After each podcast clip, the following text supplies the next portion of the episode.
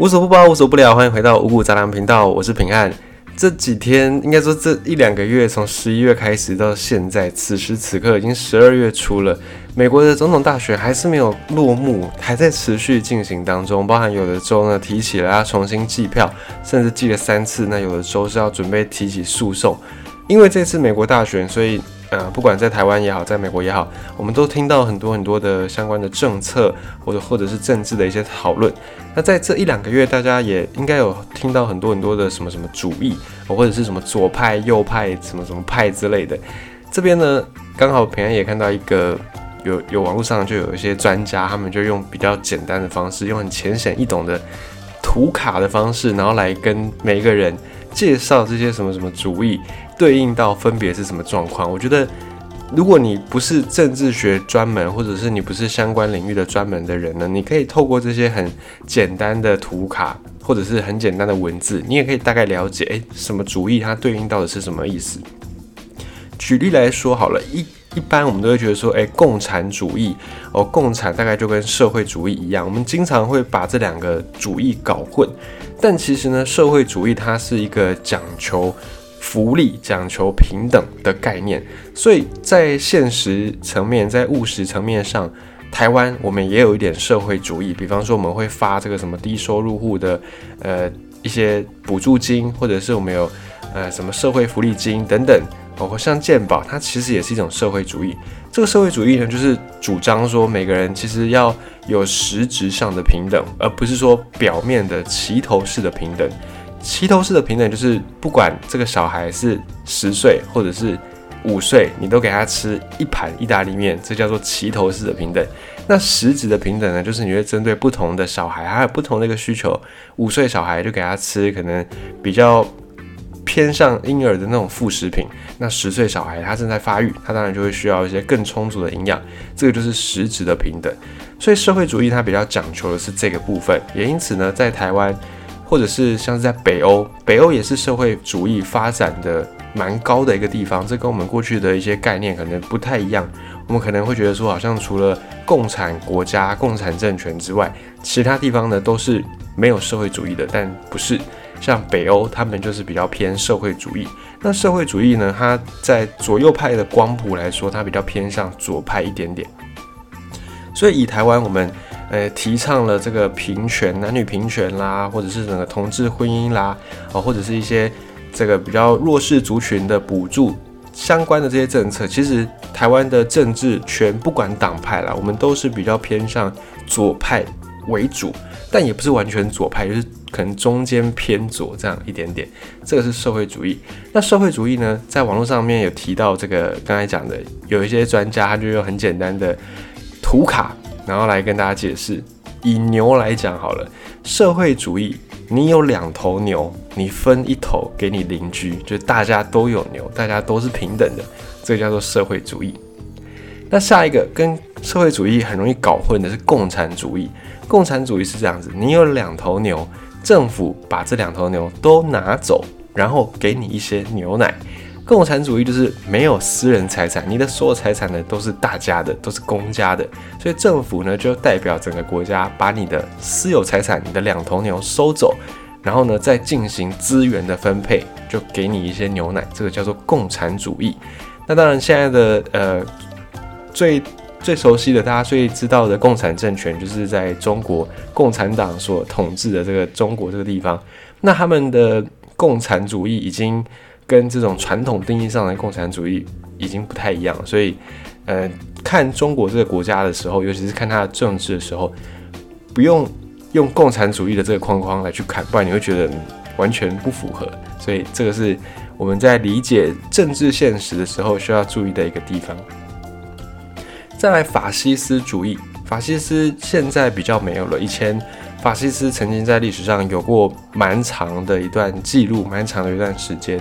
比方说，像纳粹，它就是有一种法西斯主义的感觉。这个法西斯主义呢，以牛来讲的话，你有两头牛，政府把它们都拿走，然后呢，也给你牛奶，可是呢是用卖的，卖你牛奶，所以它就有点比喻像是无偿征用，就好像是抢劫你一样。我不只是把你的财产没收，而且呢，我还要再从你身上榨取更多的利益。这个就是法西斯主义。再来是官僚主义，官僚主义，你有两头牛，政府把这两头牛都拿走，然后呢，射杀其中一只牛，接着把另外一只牛的牛奶榨出来，然后呢，再把这个牛奶倒掉，这是官僚主义。这有两种解读，一种解读就是说，官僚主义经常会发生一些很荒谬、很荒唐的事情。什么是官僚主义呢？就是比方说，你跑到一个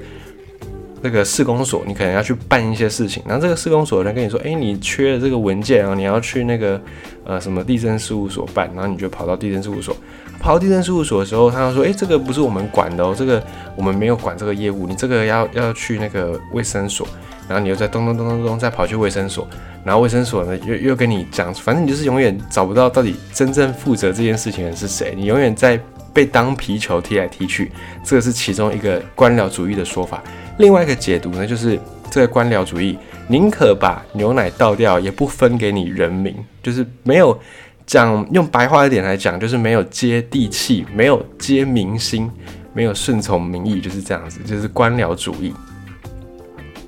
再是资本主义，资本主义呢，它也不断的有些变化。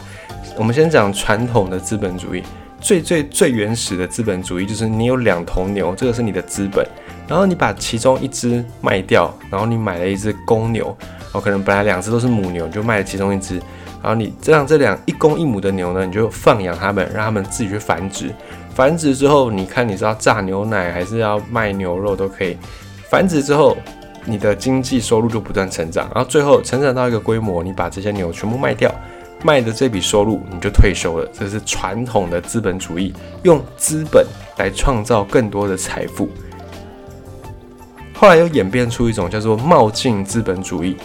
这个冒进资本主义稍稍稍稍有点复杂。你有两头牛，然后呢，你卖了三头牛，在你的公开的上市公司，就是你创了一间公司是有公开上市的，然后你卖三头牛给这间公司，然后呢，你在从你的小舅子那边，你的小舅子在银行上班，你再从小舅子那边开的信用证明来进行一些这种。负债权益啦，收购的东西，所以你又从你的公司这边拿回了四头牛，而且你又用了一些免税的优势，你要获得第五头牛，然后第六头牛、第七头牛呢，就是在你的企业之间这样转移，最后公司的财报宣称公司有八头牛，这种资本主义呢，就是又发生了一些演变，已经脱离了传统资本主义。其实现在的资本主义就有点像是这样的感觉，很多的。事情呢，其实实质上并没有增减，而是在账面上面在互相的数字的一个变化而已。具体来说怎么说呢？比方说，呃，之前有一个很有名的这种小案例，就是 A 借给 B 一百块钱，呃，A A 欠了 B 一百块钱，然后 B 又从 C 那边欠了一百块，然后反正就是会在那边欠来欠去，到最后呢，所有的人欠的钱都还完了，可是账面上面。有很多的数字变化，但实际上那个钱就还是只有一百块，但这一百块呢就可以完成一个商业的循环。所以资本主义它发展到了现在，我们真正有储备的那些钱没有这么多。以前呢，你要发行新的货币，你是要有一定程度的那个黄金或者是其他的金属来代替的。但现在在发行货币，基本上已经没有这么多的金属了。一方面也是地球的资源，金属本来就有限；那另一方面也是资本的这个市场规模不断在扩大，所以现在你发行新的货币，已经不用再准备相对应价值的黄金。但这个也会造成一个风险，就是像之前的那个雷曼兄弟啊那种二次信贷。就大家都一直在账面上面玩这种数字游戏，玩到最后呢，只要一个环节错了，后面就全部崩溃崩盘掉。这个也是资本主义发展至今面临到的一个蛮算是蛮严重的问题，但大家好像就不太不太会去很注意到这个事情了。就一一般人可能不太会，但在用资本主义运作自己的财富的人，可能就会去关心这个事情。这个是冒进资本主义。然后到冒进资本主义之后呢，这个相关的系列图卡就开始有点走中了，他们就开始在扯一些其他国家的事情，比方说意大利的公司，如果你是一间意大利公司，你有两头牛，你不知道他们在哪里，你决定去吃午餐，我觉得这个反映出意大利他们的那种民族性，呃，就是非常的乐天。当然这个也有点恶搞了，反正就是在讲述意大利人给人的一种印象啊，就是民以食为天啊，不管这个事情做到哪里，反正午餐时间到了就去吃午餐，有点嘲笑的感觉，可是也反映出意大利给其他人的一种这种印象在其中。然后也讲到了希腊的公司，如果你是一间希腊公司，你有两头牛，这牛一头是法国借来的，一头是德国的银行借来的。然后呢，你把这两头借来的牛你都吃了，银行打电话来跟你要牛奶，因为你借了牛嘛，所以你要产出一点那个利息给银行，银行就要打打给你跟你要牛奶，但你给不出来，所以你只好找国际货币基金组织来求救。那国际货币基金组织又再带给你两头牛，再借两头牛给你。然后你又把这两头牛都吃了，然后银行也来找你要牛奶，国际货币基金组织也来找你要牛跟牛奶，带你出去剪头发，这个也就也反映出希腊前几年的那个就是纾困的危机，希腊的财政不是濒临危机嘛，然后当地政府呢有提出一些要准结的方案，要遵解，要省点钱，但希腊民众就很不爽，就觉得你不能压缩到我的生活品质。那可是怎么办呢？你跟别人借了钱，你要你得还钱啊。但希腊人呢又不想要压缩自己的生活，所以就又不断的去借钱，然后最后呢，他们搞到财政就破产这样。所以这个图卡呢也是有点在讲这个希腊当时候因为纾困啊，因为尊节方案衍生出来的一系列的风波。英国公司，英国公司，如果是你是一间英国公司，你有两头牛。然后他们都疯了，因为有这个狂牛病，这个也是比较在搞笑的意思啦。瑞士公司，你有五千头牛，可是没有一头是你的，然后你也要求这些牛主人，你们要支付安置牛的费用。这个呢，就是还蛮认真的，因为瑞士它的一些政治特殊性，它的地理特殊性，它位在中欧欧洲的中部中间地带，然后它为了，因为这个国国家的国土资源其实。不是很好，他们都在那个高山上、丘陵上面，没有什么太多能够耕种的地方。他们地理环境也不好，然后也没有什么特别的这种天然资源，大概就是阿尔卑斯山观光还不错。所以瑞士这个国家，他们很早就知道说，哎，自己的精粮在哪里。那他们也就很早就宣布自己是永久中立国。他们在那个二次大战的时候，他们就没有参加任何一方，所以也因此呢，保持住了他们。很传统的一些建筑物也好，或者是一些文化也好，那也因为他们的这种超然独立的特性，他们的这个国家地位非常特殊，所以瑞士的银行也成为了很多人、很多有钱人放钱的地方，因为它有一些这种怎么讲呢？你要说它是可以洗钱吗？就好像好像也是这样子。反正瑞士银行，大家在新闻上都有听过嘛，就是某些政治人物都会在瑞士银行放放一些钱，那钱可能是不能公开的，或者是怎么样。这就是也点出了瑞士它在国际上面的一个地位，金融地位的蛮特殊的这个部分。然后澳洲公司，如果你是澳洲公司，你有两头牛，生意看起来不错，你下班就去喝一点啤酒庆祝一下。就是点出了澳洲人也是蛮注重这种享乐的生活。然后印度公司，你有两头牛，你崇拜他们，就这样。因为印度是一个宗教的关系，他们觉得牛是一种很神圣的动物，所以印度人崇尚印度教的人呢是不吃牛肉的。这个在世界上来说算是蛮特殊的，因为其他穆斯林国家他们是不吃猪，他们觉得猪是一种不洁的动物。所以在印度，如果你是印度的穆斯林，那你可能就也吃不到猪肉，那你牛肉可能也吃不到，你就只能选择吃鸡肉，或者是吃其他的羊肉。所以在印度这边呢，诶，鸡肉料理、羊肉料理就还算是蛮厉害的。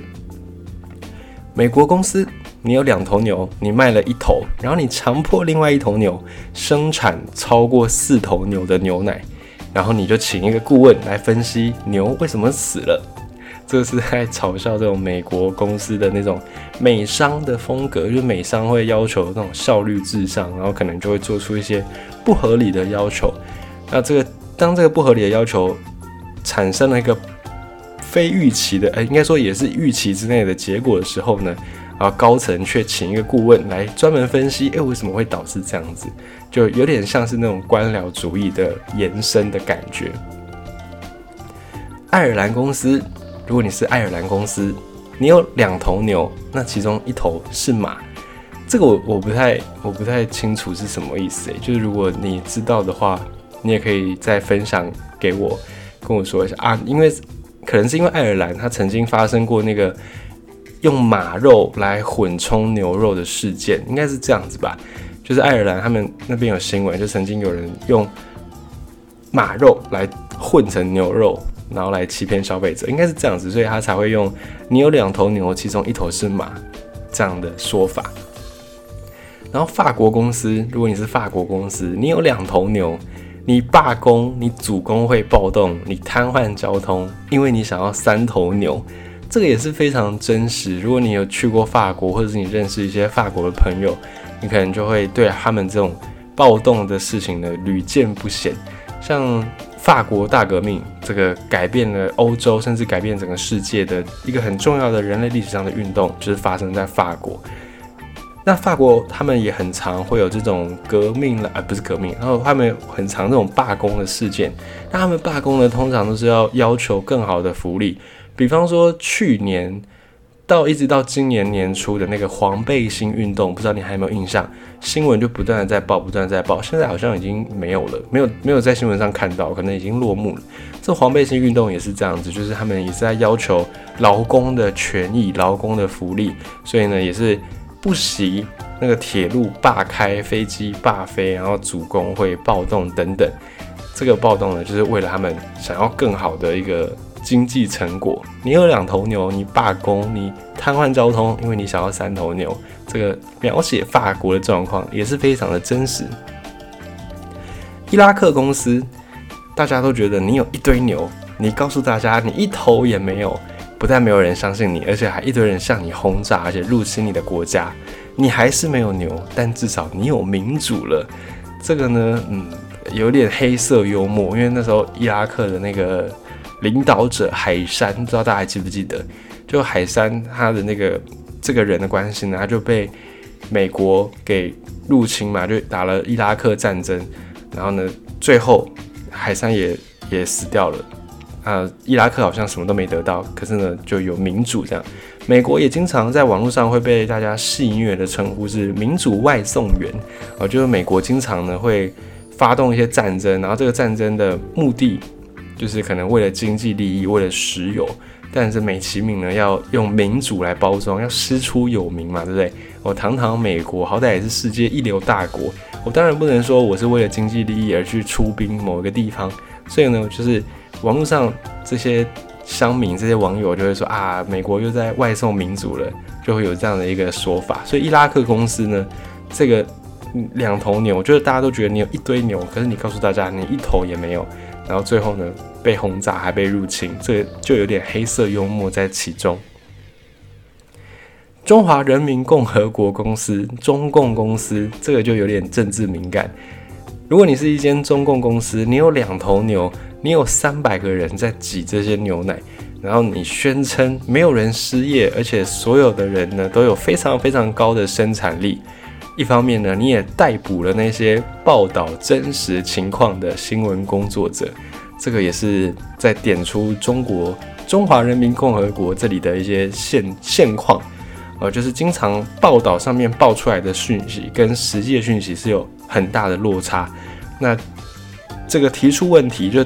报道出真实状况的这些记者呢，也通常会被晋升，要么就被抓起来啊，要么就是被威胁，反正呢。就是要维持这个中华人民共和国是一个泱泱大国，然后是一个非常欣欣向荣，各方各面都在进步，没有人失业哦，没有人是穷人这样的一个形象。这个是中华人民共和国公司在这个系列图卡上面被呈现出来的一个形象，大概是这样子。这个系列图卡它是出自 The Blanks。这个脸书的粉砖，我在这个粉砖上面看到的，那它真正的出处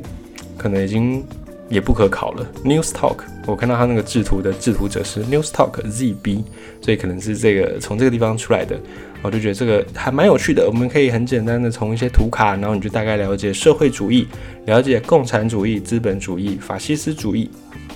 你可以大概去知道说，哎，这些不同的主义它背后代表的意思。然后呢，也从一些呃讽刺各个国家的状况来去再去了解一下各国目前在世界上面的一些发展，也可以破除一些我们的这种印象。比方说，我们就会觉得说，意大利好像就是罗马竞技场，然后披萨。然后就就没了，就好像是这样。但其实意大利他们，不要说意大利啦，意大利也好啦，希腊也好，其实每个国家每个国家都有它不同的一个文化，都有它不同的一个现实状况。我觉得光从这种图卡也好，从别人的旅游文章也好，我们都只能够获得很片面的一些资讯。是再怎么样都比不过你亲亲身直接去到当地，甚至呢，你光去一次可能也体会不到，你可能还要在那边住一段时间。然后你才有办法去了解到什么样的一个状况。不要说其他国家，在台湾也好，讲在台湾就好了。我们在台湾，我们生活这么久，我们可能也未必真的就知道台湾的整个文化是怎么样。比方说住在台北跟住在高雄这两个两个最古老的直辖市，那个状况一定是不一样的。虽然都在台湾，虽然都是直辖市，可是你住在台北跟住在高雄，你接触到的那些文化。饮食、空气、水质那些一定都不一样，那这些不一样的都会造就出不同的文化。随着时间的演变，这些文化也会各自在盛开出不一样的花朵。所以，你就算真的去到当地，你就算真的在当地 long stay，你可能也没有办法能够完全的去知道这个地方它到底所有的文化是怎么样。所以，我们刚才以上分享那个关于各国的。公司的那个状况呢，就是大家听一听、参考、笑一笑就好了，也不要就从这么片面的资讯，然后来去帮一个国家定义。就像我们身为台湾上面生活的这些人，我们这个台湾人，我们也不喜欢被人家很轻易的就定义。我们也很不喜欢说人家到台北来看，然后这个台北来观光的时候，这些外国人看到台北的市容哦，可能很老旧，然后就觉得台湾是一个落后的国家。我们如果听到这样的一个。评价我们心里一定很不是滋味，尤其是你不住在台北的人，你一定觉得很冤枉。而且我又不是住台北，你为什么要用台北的眼光来定义我们呢？也是这样的一个心情。所以还是呢，大家多多的吸收不同的资讯，然后多多的从不同的角度来去真正的认识一个地方，这样才是最最最真实的。